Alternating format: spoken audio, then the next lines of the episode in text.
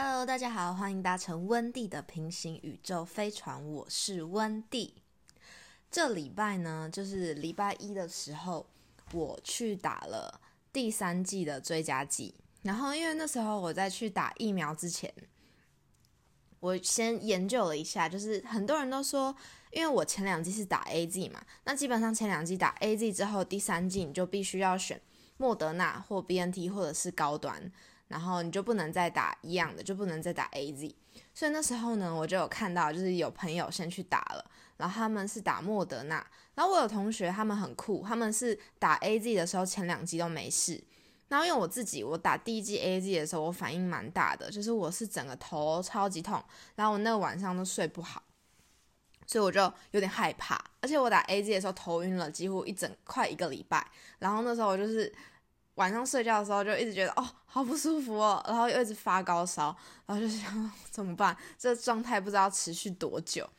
然后所以我就很在打第三季的时候，我想说我要慎选。而且我就是看到我有前两季打 A Z 的朋友，第三季打莫德纳的时候很不舒服。然后我想说哈，真的假的？那我是不是要要再看一下？所以我就爬了很多文。然后我就看到有人说，哎，那个莫德纳跟 B N T 相较之下，可能 B N T 的反应反应会比较小一点点。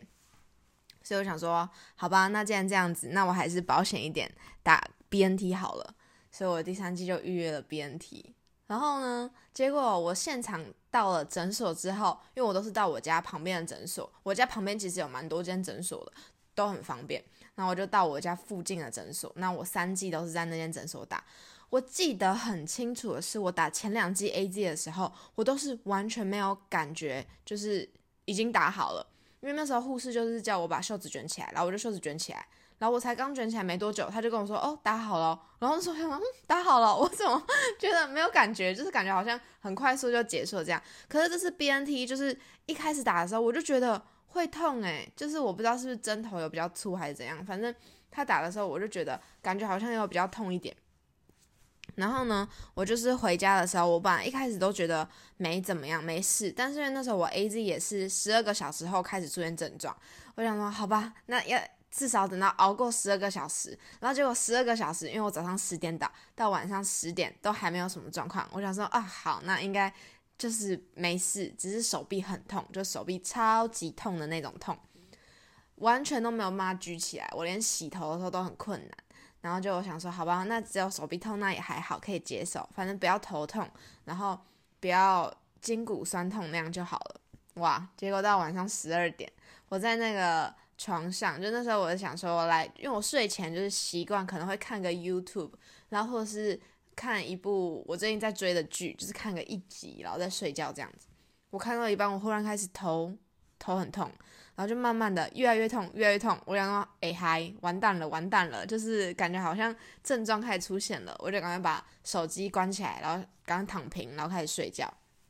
哇，睡到三四点，开始头隐隐作痛，但是我没有起来，就是但是我我的意识是迷迷茫茫的那一种。然后就一直觉得我的头好痛，就是有一点嗯晕晕的，然后加上抽痛的那种感觉。反正到了第二天，我就是开始全身筋骨酸痛啊。好，然后现在是已经第五天了，然后症状是慢慢的已经没有没有那么大了。但我我必须说，还是比我打第一剂 A Z 的时候真的好蛮多的。所以呢，还是提醒一下。最近应该很多人会去打第三剂疫苗嘛？那就是打第三剂疫苗的时候，一定就是要注意，打完疫苗不可以喝酒，然后要多喝热开水，然后尽量也不要吃冰冷的食物，然后不要吃甜食，因为那可能就是会导致你体内会有那个淤气，然后排不出去这样子。就是给大家一个小叮咛，还要分享一下，我这周打了第三季的追加剂疫苗。好，然后呢，就是因为打疫苗嘛，然后打疫苗之后也有好好处啦，就是虽然身体很不舒服，但就名正言顺的有了一些休息的时间，你就可以跟 跟你老板、跟你的那个主管说，哎，我最近打疫苗，身体比较不舒服，然后可能他就会少盯你一点，然后就会多一点休息时间，然后就可以追一个剧啊，看个电影。好，我我我当然是我当然是没有这样做啊，但是我就是。平常就是很很常很常点开 Netflix 的人，然后反正我这周想跟大家分享的是，其实这部电影它也蛮久的，是二零一零一零年的，然后是因为我前阵子就是我有一个习惯，是我如果喜欢的书，我可能隔一阵子我就会再把它拿出来重新看一次。那这个传统呢，其实从我国小的时候就养成了，因为那时候国小的时候，我妈就会带我到菜市场，然后我记得那时候以前菜市场会有那种卖书啊，或者是一些卖教具的摊摊贩，然后我就会去一个呃书摊，那个真的是一个书摊哦，就是它就是一个一张很长的桌子，然后桌子上面全部都放着书，然后那些书呢，其实就是。我不知道大家有没有看过王淑，小时候我们看过王淑芬老师的书，就是比较偏向是给国小的学生阅读的那种有剧情，然后可能也是在写一些国小校园的故事。我就超级喜欢看这些故事。然后他还有出那什么一年级问题多，然后二年级、三年级、四年级、五年级、六年级，出到六年级这种以年级为主题的这种故事书，然后我就觉得很好看。所以我就是有把它收藏起来，然后这些书都都是长成正方形的，然后厚厚的，然后字很大，然后有附注音，哇！可是那个故事真的很好看，然后所以呢，那些书我就是会把它收起来，然后就可能暑假看完，寒假再看一次，然后寒假看完呢，可能就是太好看了，我会再把它看第二次，那就到长大这个习惯它还是有，可是因为开始接触越来越多就是影视平台。所以可能时间被瓜分了，但我还是会有这种喜欢的书会再重看一二三四五六四这种的习惯。像是我重看很多遍的，就是我的《傲慢与偏见》，是真奥斯汀的那本就是世界名著。那我真的很喜欢，就是里面的那个伊丽莎白。所以呢，我那时候一开始知道。我第一次看这本书是我国小的时候，然后那时候知道有电影版，是因为高中吗？还是国中的国文老师给我们看？可能那时候看电影版，我有一点小失望，而且我觉得，诶，老师那时候好像只给我们看片段，所以呢，因为我这阵子我又把我的《傲慢与偏见》翻出来看，我想说，好吧，那不然我就在 Netflix 上面看看有没有《傲慢与偏见》好好不好了，然后就还真的让我找到了，然后我就在重看一遍的过程中呢，我就发现了这部是我高中的时候。看了一部电影，叫做《怦然心动》（Flipped）。然后那时候我很喜欢这部电影，所以我想说，哎，我查《傲慢与偏见》的时候，他竟然也在旁边，可能是觉得是有点类似的，他就会推荐在一起吧。所以我想说，好吧，那我看完《傲慢与偏见》再来看这个《怦然心动》。然后我再看了一次之后，就觉得，哦，还是果然经典呢。它就是你不管再看几次，你都还是会觉得它是经典。这部电影对我来说，它真的就是经典，而且它是。全是初恋，我觉得是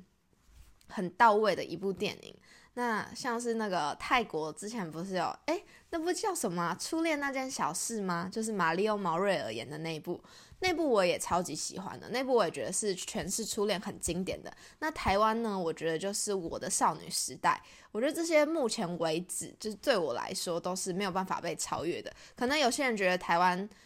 会比较，就是第一个想到的是那些年我们。一起追女孩吧，但是我觉得那个可能是 for 男生，就是男生可能对那些年会比较有共感。可是我觉得女生的话，像我自己，当然也不是全部人都是这样了。我自己是觉得我更喜欢我的少女时代，而且它跟那个初恋那件小事其实有一点像，就是女生可能挫挫的，然后变漂亮的过程。那怦然心动呢？哎呦，破音！怦然心动，它就是这个美国的一个青少年的浪漫喜剧片。那它是这个二零二二零一零年就是上映的一部电影。好，重点来了，就是这部电影呢，我觉得它会成为经典的一个原因，就是因为它的男主角跟女主角也选的很好。我觉得那个演男主角，男主角在里面叫做 Bryce，就是布莱斯，长得超级帅的。来看一下他的演员本名叫做什么名字？我真的很不会记那个外国人的本名。好，我看到了，叫做卡伦。麦克奥利菲，不知道他现在还有在演什么戏？看一下，嗯，他还有演过哦，《大亨小传》，他是年演过那个年轻的，那个《大亨小传》年轻的年轻的时候。好，对，反正我这礼拜呢就想跟大家分享这部《怦然心动》。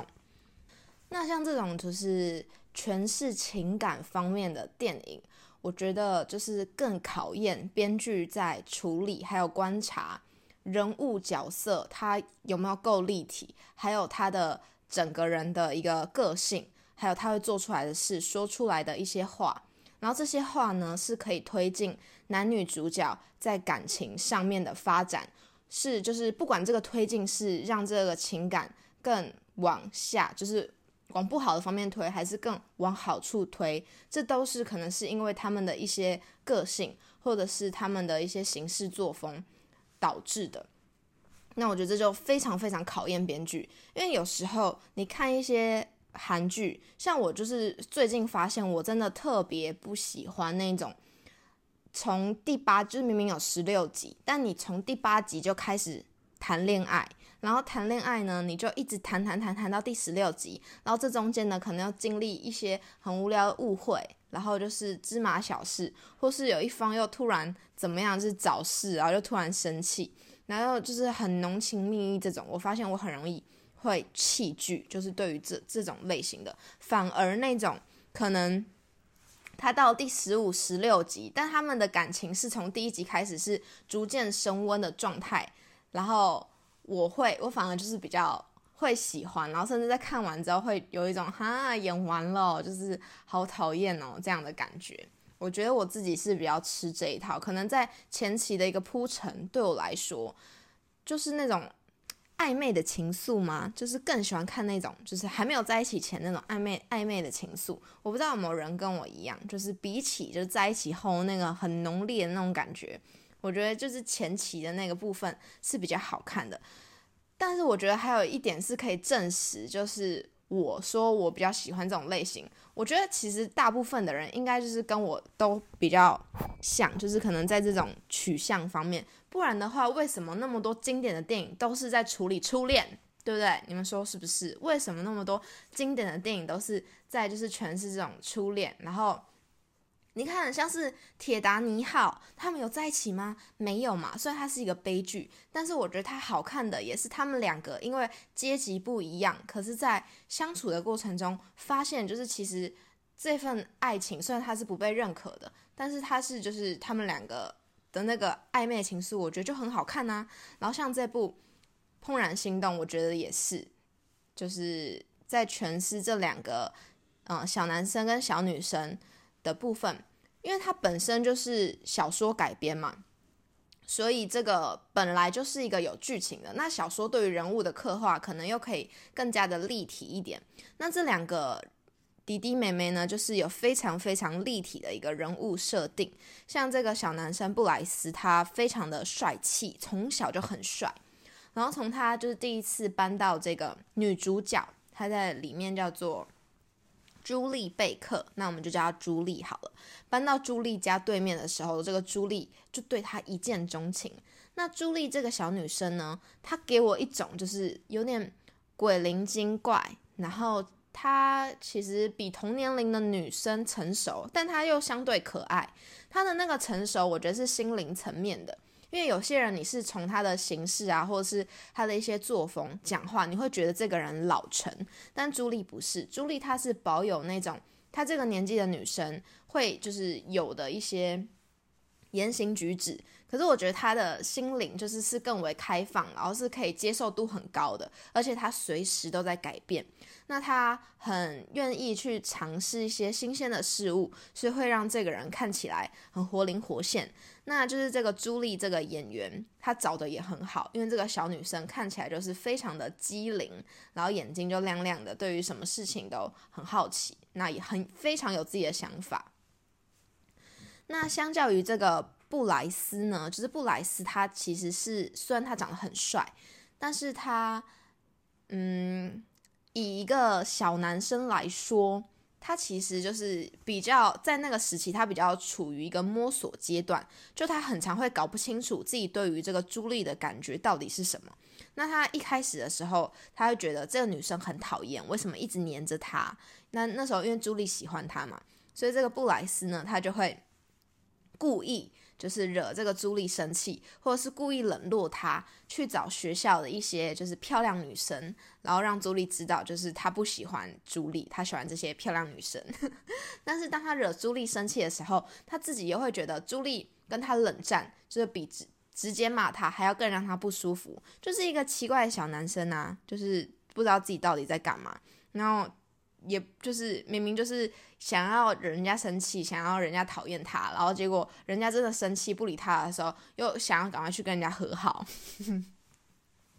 反正他们两个就一直处在这样的一个状态，然后就维持了六年。等到他们都上了国中的时候，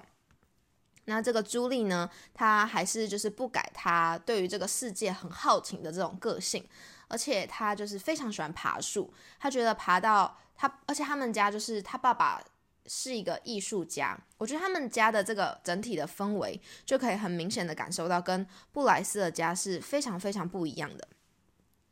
布莱斯的爸爸呢，他是一个非常古板，而且他对于自己的想法他是非常的坚持，然后很固执的一个人，所以他就会觉得朱莉家。嗯，他们家的围栏就是很丑，然后庭院很脏，然后他们整家人都很没有水准，然后他觉得他自己就是最好的，所以就会一直灌输这些思想给他的呃孩子。那那就是从这个电影里面，其实就可以很明显的发现，这个布莱斯的爸爸呢，其实就是我们平常生活里面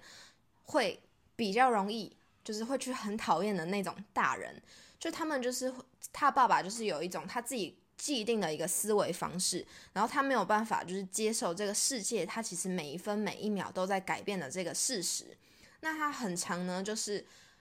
保持在他自己的那个状态，他不愿意去接受外部的一些思想，然后把自己关在自己的房子里面。就是你几乎很少看到这个布莱斯的爸爸走出家里的门。我我的意思不是说他都不会出门，我是说在这个电影里面可以看到，就是有这个爸爸在的时候，几乎都是在他们家的这个小小的房子里面。那我觉得从这个部分电影语言的角度来看的话，我觉得这也是在讲这个人他其实就是一个比较封闭的一个角色。那就是对比朱莉他们家就可以看到，哎，朱莉的爸爸他是一个画家，那他就是呃，他们他还要照顾。他有一个智障的弟弟，那他智障弟弟原本是跟他们家住在一起的，可是因为就是整个家庭，就是他们家还有三个小孩，这样生活会变得没有那么容易，所以他就把弟弟就是送到有专门照顾的地方，但是他很爱他弟弟，所以定时会去看他这样子。那朱莉呢，他就很喜欢看着爸爸画画，然后就看他爸爸就是在画画的时候，有一幕就是他爸爸画了一只牛。然后朱莉就说：“哎，这个画的很好。”他爸爸又画了一棵树，然后又画了一个草原。然后爸爸就跟他说：“当你就是单看这些东西的时候，就是牛就只是牛，树就只是一棵树，然后草原就只是一个草原。但他们全部所有的部分加总起来的整体，就是看起来是完全不一样的。然后，但是呢，这个画布上的整体也只是就是这个世界的一小部分而已。”那那时候，朱莉就觉得自己还没有办法去理解爸爸口中的这个部分，然后再加总起来变成一个整体的这种概念。直到他爬上了他就是等校车那边有一棵很大棵的梧桐树的时候，从那个高高的梧桐树看下去，他顿时就是体悟了，就是爸爸所谓的那个部分加总起来会变成一个整体这个概念。当他看到这个他生活的地方只是。他从这边眺望下去的风景的一小部分的时候，他的心灵，他的接受度又更加的开阔了。那我觉得也是因为朱莉她生活在这样的一个家庭，所以她从小的思想就是非常的灵活的。相较于布莱斯，他是比较没有办法接受朱莉这样的个性。可是当他后来呢，就是布莱斯的爷爷搬来跟他们一起住的时候，布莱斯的爷爷就是相对起来，他就是一个比较拥有大智慧的这样的一个角色，在这部剧情里面。那布莱斯也有说到哦，还有就是这部片很很有趣的是，它的拍摄方式呢是男主角的独白，就是先诠释男主角这边的生活。也是从部分男主角生活，然后再就是女主角这里的生活，还有女主角的一些想法，还有她对这件事情的看法。然后，但是当就是两个两个人的生活被剪在一起的时候，你会看到有重叠的部分。那这个重叠的部分呢，跟一开始我们只看到男主角部分的生活，跟女主角部分的生活的时候，又有不一样的一个改变。那我觉得这也呼应了，就是这个编剧啊，或者是导演他想要传达的，就是有时候部分你去看部分的时候，它其实你看不出什么，但是当部分跟部分加总在一起的时候，它变成一个整体，往往会有不一样的感受，或是不一样的东西可以从这里面体悟出来。那我觉得这也是他这样诠释的一个，我自己觉得很有趣的一个部分。好，反正呢，就是这么不一样的这两个人，最后布莱斯，我觉得也有受到他爷爷的影响，因为他发现为什么这个外公来到家里之后，跟家里的人很很少互动，甚至很很常跟他爸爸吵架，因为你就可以看到爷爷跟这个布莱斯爸爸是两个极端。然后，但是这个外公却非常非常喜欢朱莉，还会跟他一起就是去修建院子啊，或者是一起种花种草。那这个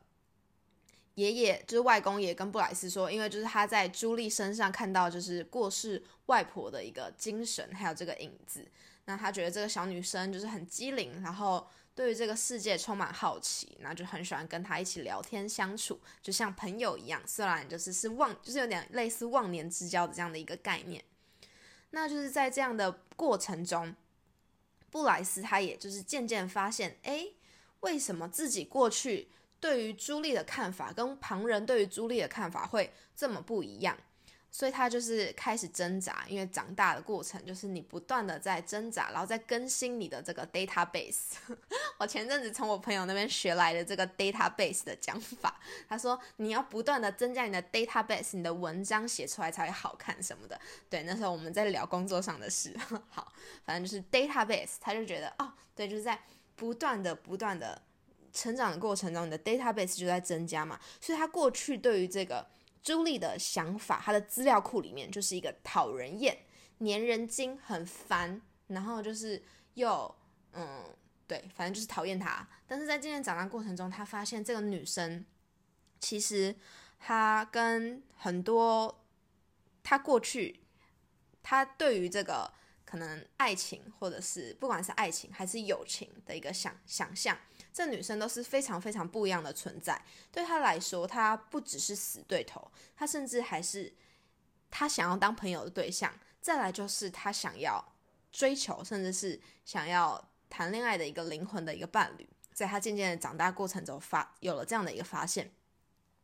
但是很有趣的是，这个女生她一开始非常非常喜欢这个小男生嘛，可是在她渐渐的就是理体悟到了这个部分加总起来大于整体。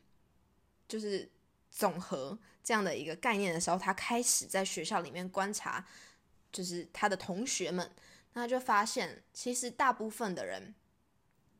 都是他看起来，就是他想要看这个人，他看起来呢，到底是部分大于他的总和，还是总和大于他的部分？那他发现大部分的人其实都是部分大于总和的，就是白话一点来说，就是看起来好像很厉害。但其实没什么这样的感觉。那他就是这个朱莉呢，她一直都想要觉得布莱斯他是一个，就是部分看起来就总和看起来，哎，好混乱哦。就是他一直想要觉得布莱斯，我在讲什么？对，反正就是部分总和，部分总和。他一直想要觉得这个布莱斯的内涵可能是大过于他的外表的。可是是在就逐渐长大过程中，他发现。他不得不承认，好像不是。他之前一直都觉得布莱斯的眼睛很灿烂，很灿烂。可是，就是到了某一次之后，他发现那样灿烂的眼睛背后好像是空洞的时候，他就觉得自己没有那么喜欢布莱斯了。但是，就是在这样不断挣扎过程中，最后他们还是有互相，就是嗯。表达心意啦，因为都要长大嘛。就是朱莉虽然她比较走在比较前面，但是布莱斯在这部电影里面，你也可以看到他的努力。就是他原生家庭是这样，然后加上他被灌输的一些，呃，大人给他的一些想法是这样。他在找自己的路的过程中，当然会有一些跌跌撞撞。那朱莉呢，她这这条路是比较顺利的，所以他们之后还是有对在一起，但是就是。这部片没有演到他们在一起，就只是演到因为朱莉的梧桐树被砍掉了，那这个布莱斯呢，他和朱莉再一次就是种下了一棵梧桐树，就是埋下这个种子，就在这边结束。那我觉得这个结束也蛮好的，就是也没有直接跟我们说他们之后会怎么样，但是你就可以知道这个事情是往好处发展，因为埋下种子嘛，就是之后它就会长出一棵树啊，就是有一种这样的感觉。